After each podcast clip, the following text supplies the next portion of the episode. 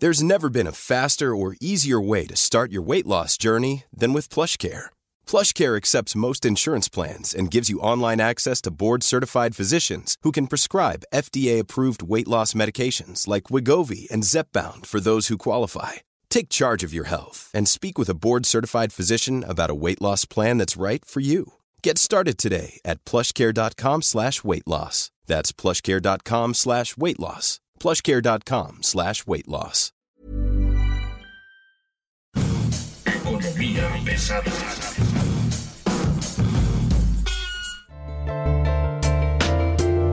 ¿Cómo están ustedes? Bienvenidos, buen día. Esto es Economía Pesada. Mi nombre es Luis Carriles, arroba Luis Carrujos, y hoy tenemos un invitado muy especial, Mauricio Flores, columnista, analista, economista y todo lo que termine en mista. Mauricio, ¿cómo te va? Buen día. Buenos días, mi estimado Luis. También soy vacunista porque finalmente tuve acceso a estas codiciadas vacunas. Este, no me tocaron cuervos de la nación, perdón, siervos de la nación en el centro de vacunación. Este, entonces también yo soy vacunista, pero no soy gobiernista, porque no es ninguna gracia que te pongan una vacuna. La pagamos con nuestra lana y No, es obligación no. del gobierno. Ahí está en Twitter. Y por supuesto, con nosotros Mario Alavés, editor de finanzas, negocios del Sol de México. Mario, ¿cómo estás? Muy buen día. En la casa, en el taller, en la oficina, tenga usted vitacilina. ¡Ah, qué buena medicina! También les molestó muchísimo lo de la compra de la refinería.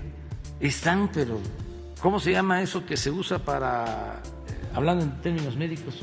No, para este, protegerse de las irritaciones. Vitacilina. Ya vamos a comprar también la, este, la- la- el laboratorio de vitacilina.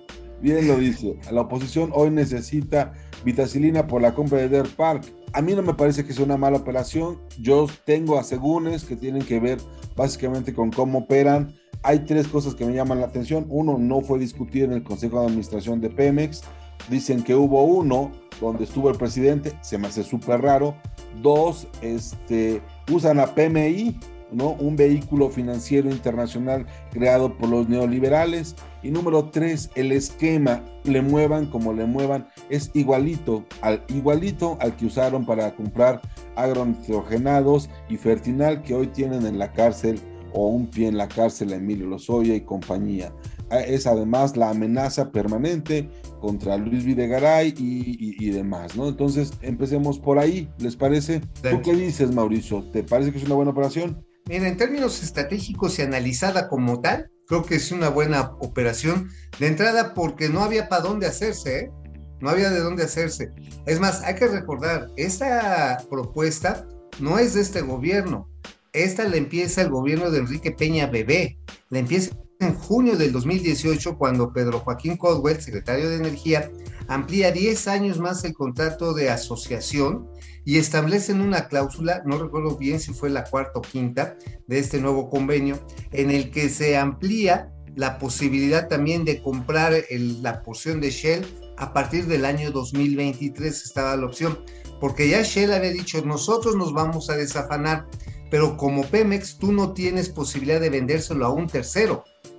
Entonces aquí la bronca es, si no hubieses agarrado tu ejercicio del derecho al tanto como socio, pues te ensartan a otro novio, novia, quién sabe, hombre, mujer, quimera, abuela, ese rastre o lo que sea. O simple y sencillamente también hubiera dado el momento, como después lo vimos, de que tal vez Deer Park pues, hubiera tenido que ser cerrado por problemas ambientales.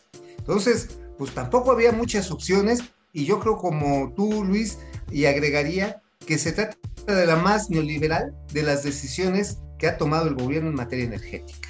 La más neoliberal de las decisiones tomadas, la soberanía tomada desde Texas. Mario, Como diría Jack el Destripador, vamos por partes. La compra no me convence no porque sea buena o sea mala, me convence porque tiene una cantidad de irregularidades bárbara. Por una parte, nos hablan de un costo de 596 millones de dólares, como se dice en el barrio, de pronto, ¿no? O sea, eso va a costar. Pero en las letras chiquitas viene algo que se llama una deuda de Shell de 980 millones de dólares. ¿Eso quién lo va a pagar?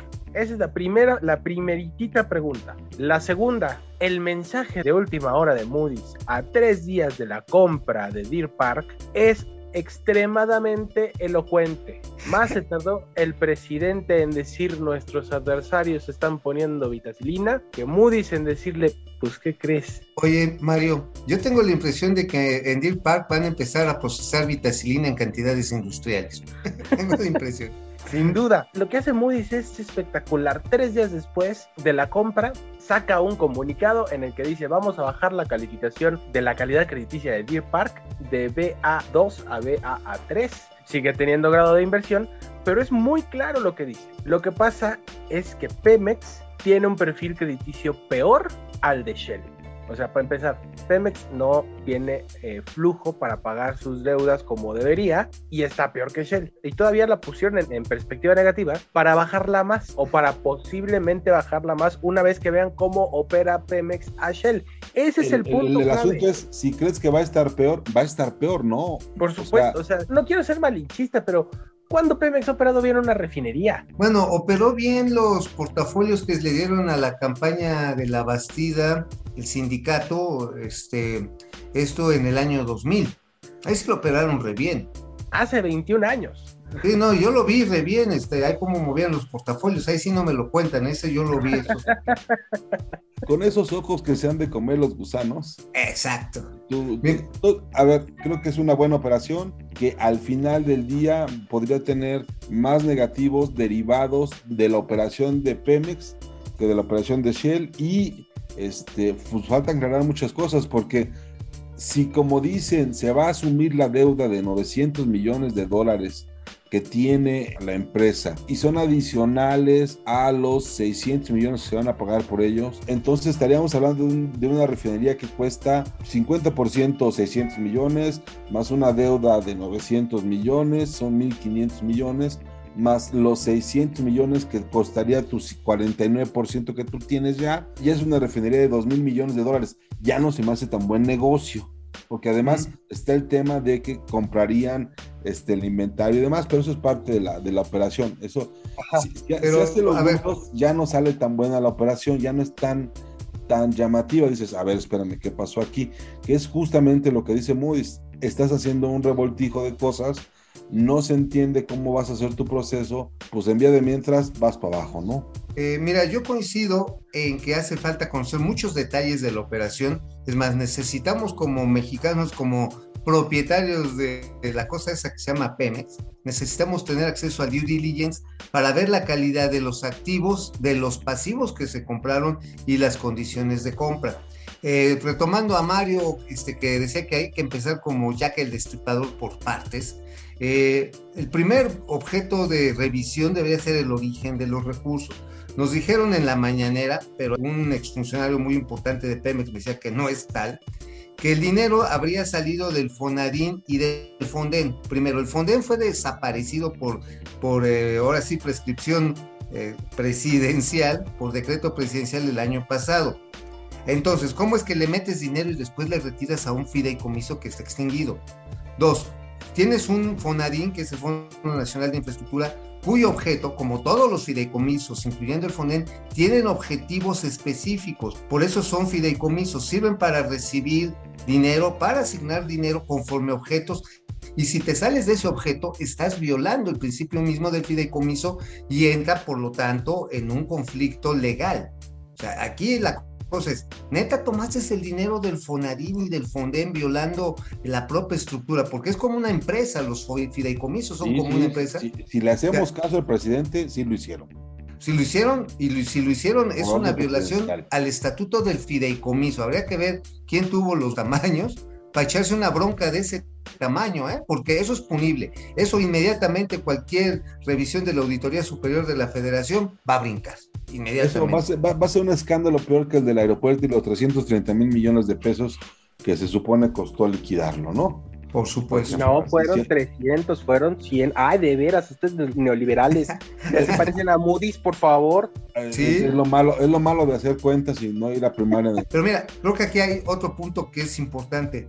Los pasivos a mí como tal no me parecen preocupantes la suma, porque si nos atenemos a la, a la aritmética básica de los contadores, en que capital más, más pasivo es igual a los activos, pues todo estaría bien. La cosa es cuál es la calidad de los activos que se consiguieron con esos pasivos. Los pasivos son los que te dan derechos para adquirir acceso a los activos en muchas de las ocasiones.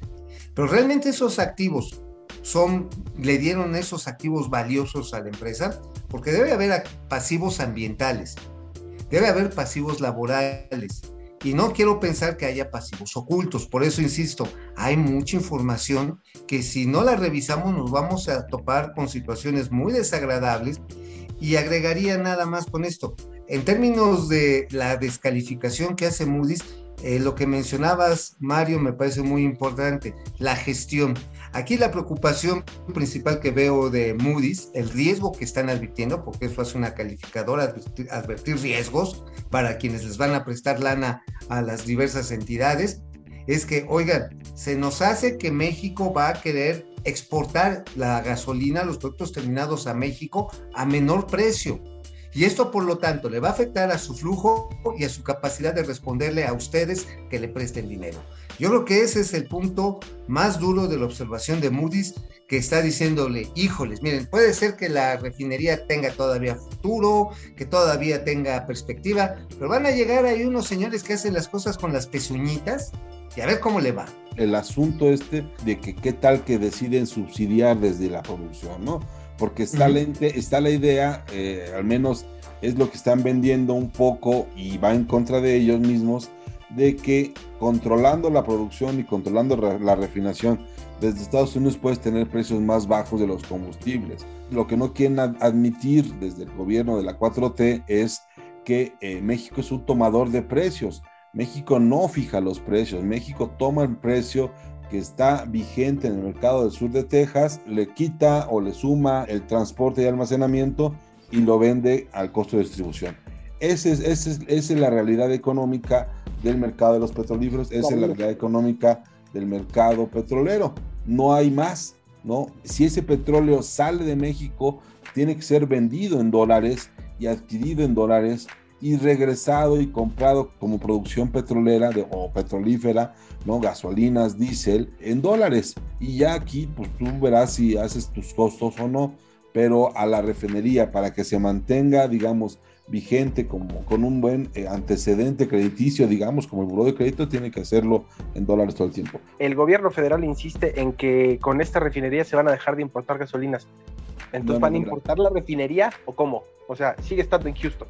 Si el, si el petróleo sale del país y vuelve a entrar transformado, aunque sea hecho por Pemex, se llama importación. Está cruzando una frontera está regresando por una frontera. Dos, Pemex es la petrolera más endeudada del mundo y le estás metiendo mil millones de dólares más en deuda que va a tener que pagar. ¿Es en serio un buen negocio? Lo que están reconociendo es deuda hasta ahorita y está en la presentación que hace Octavio Romero López en la conferencia mañanera es son 590 millones de dólares y la explicación que dan es que van a salir de mano, que no es un préstamo porque es dinero que sale de manobras. Ah, caray pues el dinero que sale de un banco no es un préstamo, ¿o cómo? Pues sí. Es que si no lo pagan, entonces no es préstamo. ¿Es un regalo? Pues sí. Si nos atenemos a esa lógica, sí. En esa lógica, eso me parece increíble, ¿no? Es que es dinero que teníamos en manobras, entonces, eh, si es dinero que está en manobras, es dinero de manobras. Está en el balance de manobras y por lo tanto cuando... De manobras, y de ahí va a salir como un préstamo. Así es. No, no tiene otra manera de salir.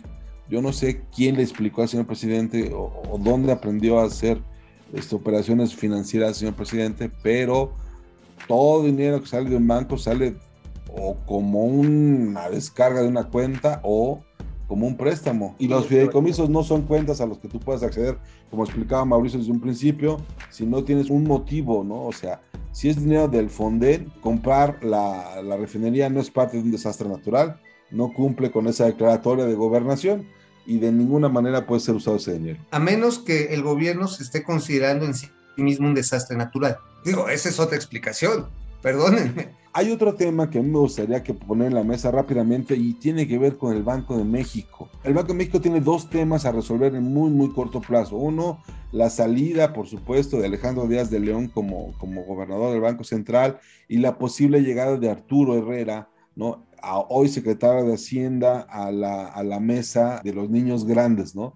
a la mesa de, de, gobernador de Banco de México y su sustitución en la Secretaría de Hacienda eh, con uno de los que podría ser hasta ahorita eh, uno de los entes neoliberales que yo conozco más interesantes, que es Rogelio Ramírez de la O. Si Rogelio Ramírez de la O, ex secretario de Hacienda del gobierno legítimo, ¿te acuerdas? Tomó protesta ahí en el Zócalo el, el, cuando perdió la elección contra Felipe Calderón. No quiere él tener en su portafolio, digamos, a Octavio Romero López en Pemex y a Manuel Bartlett en la CFE. Esas son sus condiciones para poder asumir el cargo de, de, secretario de Hacienda y entonces pues la 4T tiene, tiene varios dilemas enfrente que resolver.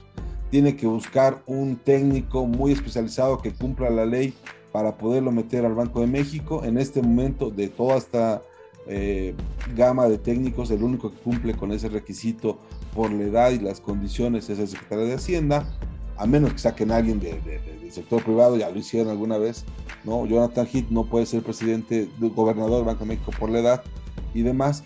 Y, y, la grilla está ahí, ¿no? Sobre qué, qué va a pasar en el Banco de México, que además emitió una carta, o cómo decirlo, un documento en el que critica durísimo al gobierno diciendo que no genera la certidumbre necesaria para calmar a los inversionistas. ¿no? Yo le daría la palabra a Mauricio. A ver, esa carta del Banco de México sin duda es, es un problema, ¿no? Es devastadora, es la minuta de la reunión de la Junta de Gobierno y fíjate que ahí particularmente hasta el mismo Gerardo Esquivel, este, que le dicen el pato cojo, ¿no? Pero que también eh, él te dijo, a mí no me sumen. Sin embargo, cuando tenga el presidente que hacer su terna, porque la tienen que presentar al Congreso, ese es el procedimiento, lo presenta al Congreso, el Congreso elige y si no le acepta ninguno al presidente, el presidente puede volver a mandar otra terna y así se la llevan hasta que si no queda contento el Congreso, pues el presidente agarra y pone a quien se le hincha, ¿no? Eh, la cuestión está en que aquí, obviamente, sí veo a, a Esquivel ahí, veo sobre todo a Arturo Herrera y también eventualmente podrían meter a una de las actuales subgobernadoras que tampoco cantan mal las rancheras. Hay dos subgobernadoras, no recuerdo en este momento el nombre, que tienen ya la trayectoria, el tiempo y la edad para eventualmente encabezar Banco Central. No hay que olvidar eso, aunque no es por una cuota de género, creo que son dos mujeres muy hábiles y muy capaces. Ahora, la otra es Arturo Herrera, por más cercanía que tenga con el presidente, porque hay que recordar que tanto como Fox, este, Calderón y Peña Nieto, pues pusieron de gobernadores en su momento a gente muy allegada a él, a sus propios secretarios de Hacienda. En el caso específico del presidente López Obrador no tendría por qué ser diferente. El asunto de Arturo Herrera, desafortunadamente para él, es que no ha tenido la trayectoria de banquero central. Y entrar al Banco Central no es enchilarme esta gorda. Realmente es nada más para entrar a un cargo de analista junior, ni siquiera senior, tienes que presentar un examen que dura 10 horas. Es un examen de 10 horas y es de los exámenes más rígidos y más difíciles que hay en la Academia de la Economía, no de México, del mundo. Es un examen durísimo que no cualquiera lo puede pasar. Digo, para entrar a trabajar al Banco de México. Por supuesto, puede ser que es un organismo neoliberal y que ganan mucho. Bueno, para la responsabilidad que toman y para lo que necesitan saber, y además manejar al dedillo es muy importante. Aquí el asunto es qué va a querer hacer el presidente con un control, con el secretario de Hacienda o quien sea, del Banco de México. Y yo creo que eso es lo que tienen nerviosos a todos y que ha provocado, nada más que en el primer trimestre, hayan soltado en inversión directa sobre documentos de deuda del gobierno los inversionistas extranjeros prácticamente 6.600 millones de dólares. Ahí sí se las dejo. Esos 6 mil millones de dólares es dinero que se ha ido del país, hay que entenderlo, es, es lana que ha, que ha dejado de circular en el mercado mexicano y simplemente se ha retirado por razones de temor, ¿no? Básicamente miedo a las decisiones que se puedan tomar desde el gobierno hacia la inversión extranjera en el país. Mario, me gustaría escuchar tu opinión. Yo no veo a nadie más que no sea Arturo Herrera. En la terna va a estar probablemente Gabriel Llorio y Gerardo Esquivel. Ahí sí no veo, no veo metiendo las manos al presidente o poniendo a alguien que no sea su delfín número dos. Y el tema es que, pues, él mismo dijo que iba a ser una fin a la economía moral. Me gustaría ver si cuando llega Arturo Herrera se puede aplicar esto de reducir el sueldo a un máximo de 100 mil pesos mensuales que esa es uno de los pleitos que trae el presidente López Obrador contra el gobernador del Banco de México. Trae ese pleito, eh, el gobernador del Banco de México, Alejandro Díaz de León, eh, el presidente trae ese pleito y sobre todo el pleito que más le dolió y que le sigue doliendo en el alma es que el dólar se haya, se haya puesto neoliberal y se haya puesto en contra de la 4T y por culpa del dólar no haya habido remanente para tener un guardadito para gastar extra. ¿Cómo se atreve el dólar a, estabilizarse después de la pandemia del coronavirus, por el amor de Dios? ¿Cómo se atreve a valer algo que diga que no es así, no? Todos los días él presume el dólar, no, es que tenemos controlado al dólar, tenemos controlado al dólar, resulta que no, que no lo tiene controlado, que quien hace la chamba se lo tuvo que gastar y entonces le pide remanentes y los remanentes no existen y le dice, vamos a investigar, ¿por qué no hay remanentes? ¿Por qué le daban a los otros gobiernos? Oye, pero además digo, es no entender la aritmética básica de un banco, y en este caso Banco Central, pues de que si tiene reservas en dólares, y el dólar se mueve, este, pues cuando tienes la potestad de una moneda, pues tienes más de esa moneda respecto a un precio mayor, punto. O sea, no hay, no hay magia oculta, no es de que tenemos que hacer una, una comisión especial que le demuestre a los mexicanos. Banco de México tiene páginas tutoriales buenísimas que te explican cómo funciona el Banco Central. Que no las haya visto el presidente o su gabinete es otro asunto, ¿eh? O sea, finalmente el Banco de México tiene remanentes cuando se devalúa el peso y eso es lo que hemos visto. Ahora sí es como querer cantar y comer pinole al mismo tiempo. Presumes una moneda fuerte, difícilmente vas a tener remanentes de tipo de cambio si, si tu moneda fuerte no es el dólar. Ese justo es el tema. No tienes una moneda fuerte simplemente ya gratis. La, necesitas pagar por eso. Y por eso no hay remanentes. O sea, no puedes presumir una moneda fuerte y decir, ah, y tengo remanentes, y me sobró lana. No, no, no te sobra. No. Tienes, tiene que haber una, un proceso de devaluación como para que esto para que esto funcione y es lo que parece que no se entiende desde la 4T. Ahora, yo no sé si es mala fe o ignorancia o simplemente no le hicieron caso a Secretario de Hacienda porque eso, esa, esa información la debe tener él desde ahí, suponemos, ¿no? O al menos así eran los gobiernos neoliberales creo que hay que contar la historia completa para que se entienda, porque se nos está perdiendo algo. Este tema empezó hace un año, o sea, este tema no es de, de, los últimos 15 días. Este tema empieza hace un año con la pandemia del coronavirus. Cuando empieza la pandemia, el dólar se dispara a 25 pesos. Ahí eh, se hicieron cuentas de que el remanente podía llegar a 500 mil millones de pesos el presidente se estaba este, frotando las manos para decir, uy, ya sé en, qué, en, en, cuál de mis proyectos voy a usar ese dinero. Y le pide un adelanto en abril de 2020 de los remanentes de 2021 al gobernador del Banco de México. El gobernador del Banco de México, Alejandro Díaz de León, tiene a bien explicarle al presidente que por ley no le puede adelantar los remanentes del año que entra. ¿Por qué? Porque es un año de operación que tiene que correr para que se haga el corte de caja del Banco de México y después se entregan en abril.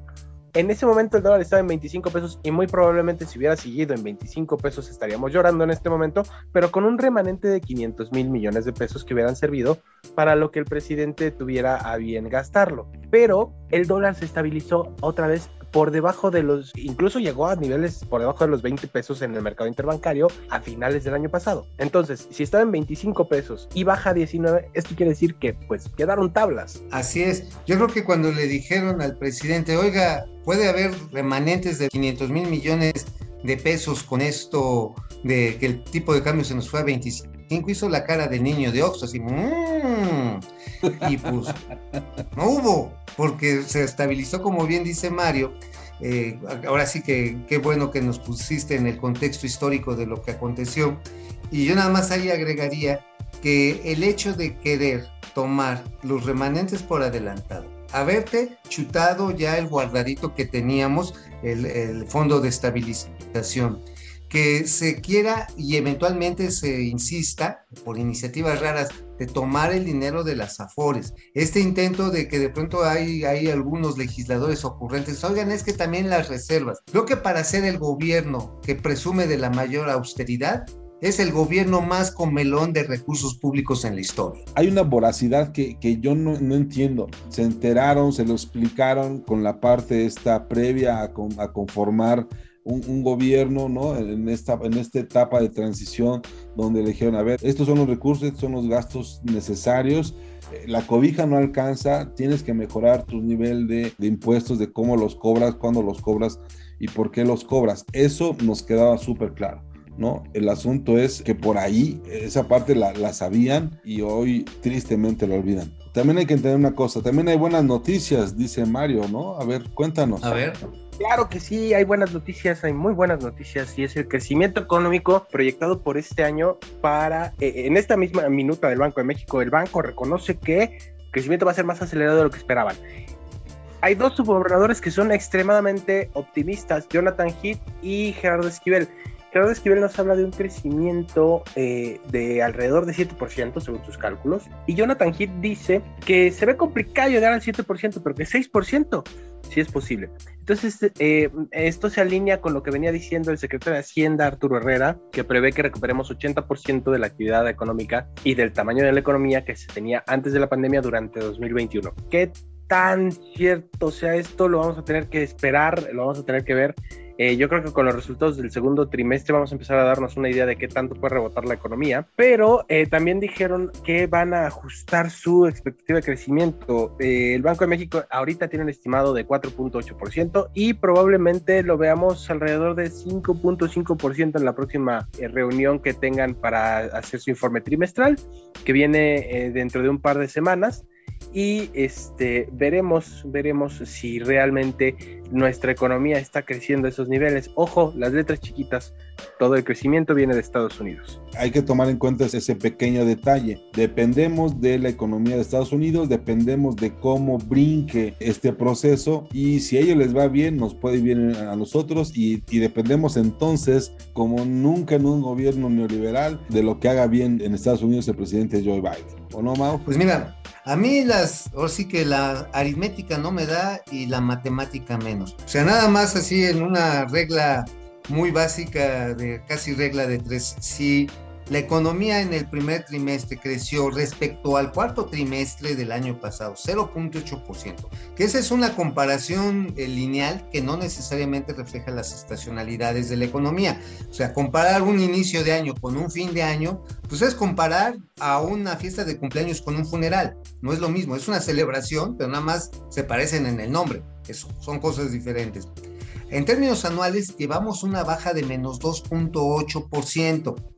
Sea, esto también visto de manera lineal. Entonces, si, es, si queremos llegar a ese 6% que dice Jonathan Heath, que Mario es muy optimista, y aún más eh, optimista el señor Gerardo Esquivel, que dice que no quiere ser gobernador, gobernador del Banco de México, pero se le queman las habas, eh, trimestralmente tendría que estar creciendo la economía, ojo, me hice unos cálculos así muy rapiditos, 5.8% intertrimestral. 5.8%. ¿Qué significaría crecer 5.8%? Significa intertrimestral, es decir, el segundo respecto al primero, el tercero respecto al segundo y el cuarto respecto al tercero. Eso significaría prácticamente triplicar la tasa de crecimiento que se ha tenido en los últimos 10 años, intertrimestral.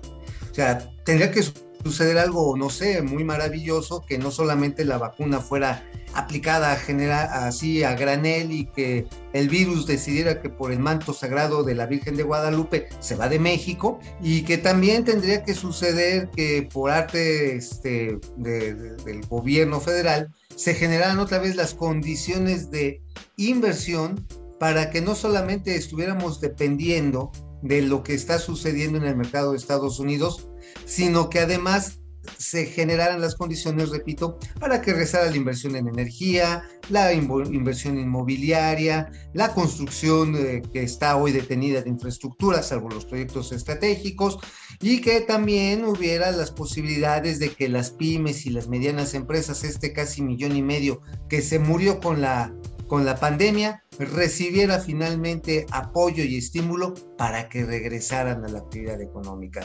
Tenían que suceder todos esos efectos, digo, así en una visión muy rápida, para que creciéramos a esas tasas. No es mero brinco estadístico como suponen algunos funcionarios.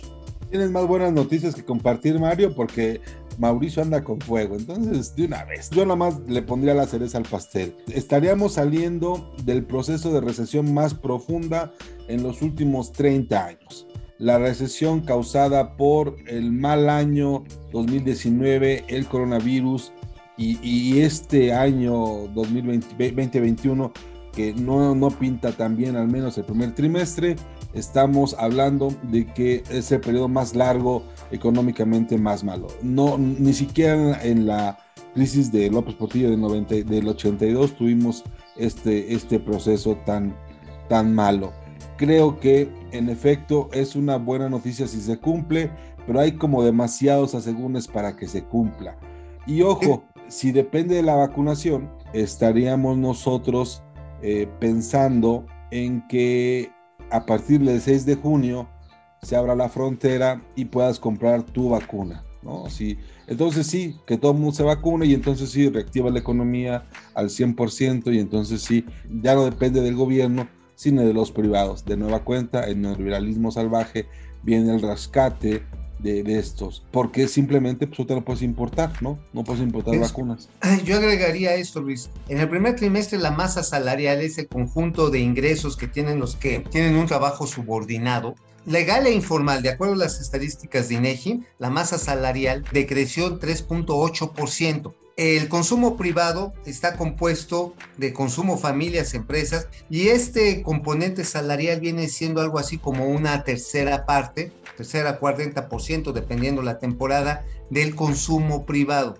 ¿Qué tendría que suceder con, el, con esta masa salarial para que pudiera empujar, ahora sí hablando del mercado interno, un poquito más allá del 2%. ¿eh? O sea, ni siquiera me estoy poniendo exigente, no. Tendría que crecer ya después de esta, de esta caída del primer trimestre, la masa salarial tendría que estarse básicamente incrementando en 10%. Es decir, que todos en promedio tuviéramos un incremento salarial del 10% en términos reales. Yo no sé ustedes, ¿eh? digo, a mí me pagan muy bien porque soy muy simpático, pero no sé a las demás personas. ¿eh? Yo quisiera ir a la última noticia del podcast, que ya está un poco largo, pero le pido se quede con nosotros. Déjenme preguntarle algo. Usted vio The Economist, usted es un, es un fanático, seguidor, usted es un PG fan o un chairo o un neoliberal, fifi, etcétera. Seguramente se enteró por alguno de las redes sociales de la portada de The Economist. Y la portada de The Economist es básicamente... Eh, el falso Mesías tropical, ¿no? Básicamente habla de cómo el presidente Andrés Manuel López Obrador es un peligro para la propia democracia mexicana y es justamente un, un problema para la economía. En la tarde, después de que se publica esta portada polémica, durísima, que parecía broma en la mañana, pero que después se convirtió en un río de, de lágrimas neoliberales de risa o de llanto de los chairos, vimos que hubo una respuesta, curiosamente el canciller, ¿no? El, secretario de Relaciones Exteriores, Marcelo Ebrard, salió a defender la, plaza. No sé si, bien, si para bien o para mal, me queda claro que no era su papel, esa era chamba de, de la vocería de Palacio Nacional, no ocurrió así. Este, pero me da la impresión de que no ocurrió así porque Jesús Ramírez no sabían qué decir, ¿no? ¿Qué les dices a The Economist? ¿Cómo le dices que está equivocado o que está mal o que su juicio no es el correcto? Bueno, pues ni siquiera sabes a quién le estás dirigiendo. Y lo más curioso es que la carta se le envía eh, Marcelo Ebrard al editor, al señor editor de The Economist, que es una señora. que, no se detiene y le envía un tweet le dice, señor, yo soy la editora de, de, The Economist. Yo lo que noto es un vacío enorme de parte del gobierno que no tiene quien responda por él afuera, ¿no? Lo que noto es eso. No hay quien afuera, quien fuera del país ayude, digamos, a mejorar las relaciones públicas del gobierno y la paliza que le pone The Economist en el análisis que hace en su versión en Latinoamérica es durísimo, ¿no? Así es, mira, Finalmente, el gobierno de la 4T optó por cortar con el club de los ricos FIFI de los países y optó por quedarse con el foro de Sao Paulo. Seguramente hay buenos editoriales en Venezuela, probablemente en el Nuevo Ecuador, este, o más bien ahí en Bolivia, ahorita que se entronice nuevamente Evo. Pero no va a pasar de ahí, digo, no sé cuánta inversión venezolana, boliviana, argentina hay en México, creo que no es mucha. Ninguna y ninguna. Ajá, entonces, este, pero si hay mucha lana que viene de los países neoliberales, malditos perros infelices, pues son los que invierten, son los que tienen el varo. Eh, y definitivamente The Economist es una publicación muy respetada en ese ambiente. A mí no se me hace casual que el mismo día en el que sale este, este editorial y esta primera plana tan dura, porque es muy dura, después se agarra y se hace la respuesta por parte del canciller y acto seguido viene el guamazo de Moody sobre Deer Park. O sea, esto no fue actuado, señores. O sea, estaban como nada más esperando. Además hay que recordar que apenas tres días antes México fue degradado en su calidad aérea. Esto también, es muy, esto también juega en este tipo de engranajes que sin hablar de teoría de la conspiración, es simplemente de cómo México ha ido perdiendo presencia como la teníamos. Y esa presencia no es porque nos paráramos el cuello y fuéramos vestidos de charro a las ferias internacionales, sino básicamente a que tenemos un problema para captar inversión. La tía Tatis, Tatiana Cloutier, fue a presumir que las inversiones extranjeras habían subido 14, casi 15% en el primer trimestre, no es cierto. De acuerdo a los datos de Banco de México, el saldo de inversión extranjera directa cayó 30%, 29.5% para ser exacto, en el primer trimestre. Y eso, esa pérdida de presencia en México se refleja en salarios, en productividad y también en bienestar. O sea, no hay otra yo creo que el tema de la categoría aérea no es un tema menor y es el reflejo de cómo la cuarta transformación hace las cosas. El tema de la seguridad aérea se debe a que hay muchísima lealtad. No sé si se acuerdan ustedes de cómo se eligen a los funcionarios de la 4T, 90% lealtad, 10% capacidad. La lealtad sobra en la 4T. Ojo con eso, porque era una auditoría que se hace siempre, que se le hace a todo mundo que va a entrar a Estados Unidos y que tienes que cumplir con esos requisitos. No es que tú te asumas dueño de la verdad absoluta o algo así, eres al contrario, tienes que hacerlo porque lo hacen todos y la posición mexicana de, que, asume el, el, gobierno de Andrés Manuel López Obrador es ellos se sienten dueños del mundo y creen que pueden hacerlo porque pueden hacerlo. No, señor, es un asunto de seguridad y es un asunto de protocolos que a lo mejor a usted no le gusta, pero pues si quiere que, si, si necesita hacer negocio en Estados Unidos, hay que cumplirlos. Y yo no sé, y a lo mejor Mauricio, que es un experto volador, nos puede y conoce mucho de aerolíneas. Según yo, esta rebaja en la categoría impide que se ponga en marcha el, el, aeropuerto Felipe Ángeles. Bueno, le quita lo de aeropuerto internacional, lo deja como aeropuerto Felipe Ángeles. Yo de cariño le digo terminal avionera. Sí, va a ser una bonita estación de autobuses y de microbuses, pueden hacer una pista de, este, de escatos, pues estaría padre, ¿no? Se pueden poner algunos tinglados para hacer fiestas este, al aire libre y tal vez venta de barbacoa antes de llegar a, a Pachuca. O sea, ya se puede ordenar eh, la venta de barbacoas, que es un desorden en la México Pachuca. Pero este, desde que sí, efectivamente, hoy como no pueden ampliar las, los itinerarios, no se pueden ampliar las rutas hasta que no recuperemos la categoría, nos salgamos de la 2 y vemos a la 1, entonces no hay incentivo de entrada para que ninguna aerolínea mueva su operación terrestre a Santa Lucía.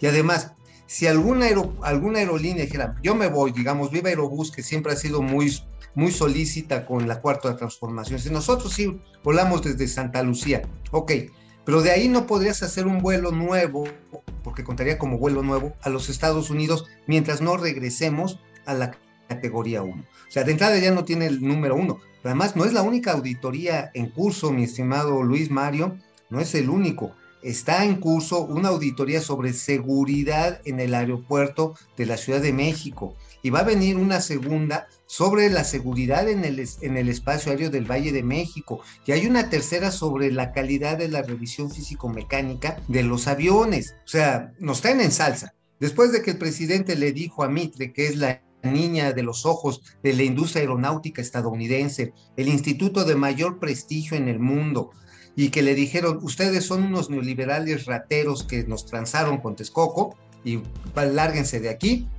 Pues bueno, pues agarraron sus cositas, agarraron su cajita de huevo este calvario, se fueron otra vez a Massachusetts, este, y desde ahí pues, están diciendo, pues estos señores no están funcionando conforme a las reglas de la, de la aeronáutica internacional. Así que pues no los pelen. Esa es la factura que estamos pagando. Y lo que me gustaría ahí rematar es eh, qué países en el mundo tienen categoría 2. La Agencia Federal de Aeronáutica. Venezuela. La FAA e, e, evalúa 86 países para permitirle la entrada a los aviones de Estados Unidos. Hay 8 países aparte de México que están en esa lista aparte de Venezuela, que ya no me dejaron decirlo, está Bangladesh, Ghana, Venezuela, Tailandia, este, Indonesia. O sea, comparemos a México con estos países. San Vicente, San Vicente también tiene categoría 2. Es una isla. Y son islas que pues a veces si no mencionamos no están dentro de nuestro top de países que se nos vienen a la mente. Son economías mucho más pequeñas que la mexicana,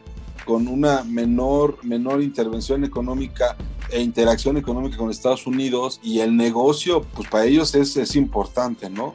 Y son países que sobre todo no dependen en el 80% de su comercio internacional de Estados Unidos.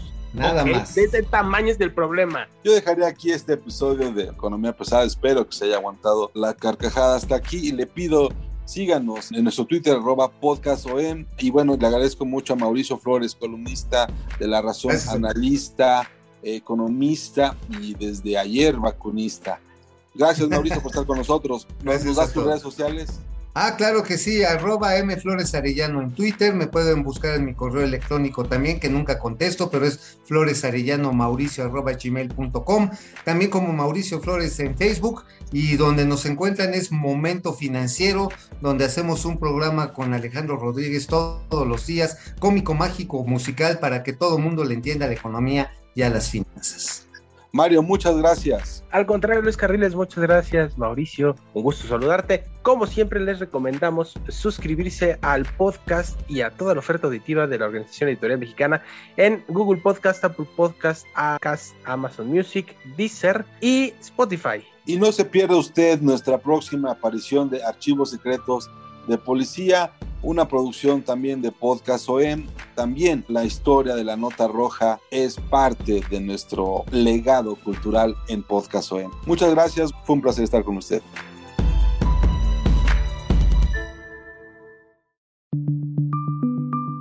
Esta es una producción de la Organización Editorial Mexicana.